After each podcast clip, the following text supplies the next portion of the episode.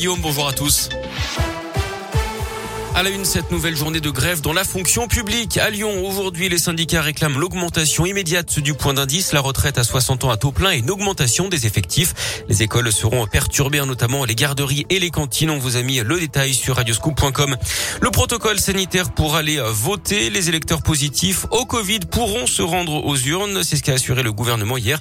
Il leur est conseillé tout de même de porter un masque. Le premier tour aura lieu dans 10 jours maintenant, le 10 avril.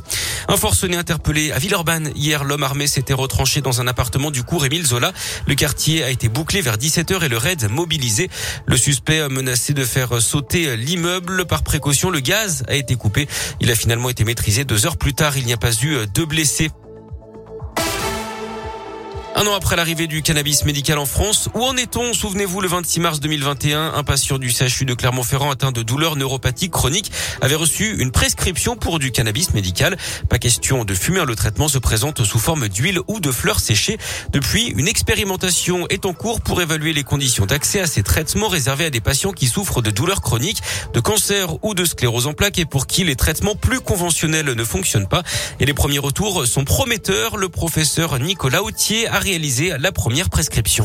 Il peut y avoir une douleur, bien sûr, mais généralement cette douleur est associée à d'autres souffrances psychiques, de l'anxiété, de la dépression, à des troubles du sommeil. Parfois, si on s'intéresse qu'à la douleur, il va nous dire la douleur est légèrement améliorée, mais comme je dors mieux, mais comme je suis moins anxieux, mais comme j'arrive plus à me mobiliser, eh bien globalement, je vais mieux et je retrouve euh, une activité physique. On a certains patients qui ont repris leur travail. Ce sont des traitements où il y a plusieurs substances actives à l'intérieur et c'est la somme de ces effets au global permet l'amélioration de la qualité de vie du patient. 1500 patients déjà reçu des prescriptions. Environ un quart ont abandonné faute de résultats ou à cause des faits indésirables.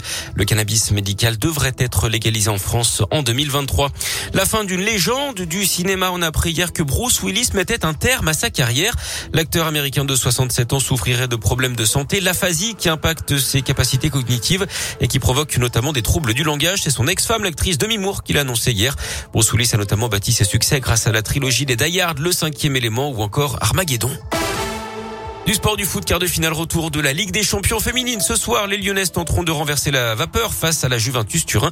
Elles avaient été battues 2-1 à l'aller. Le coup d'envoi sera donné à 21h. Hier soir, le PSG a validé son ticket pour ses demi-finales après avoir sorti le Bayern Munich. Chez les garçons, l'OL va recruter un joueur offensif. C'est ce que croit savoir l'équipe alors que le club organise une conférence de presse cet après-midi. D'après le quotidien sportif, il s'agirait d'un attaquant qui jouait en Ukraine avant l'invasion russe.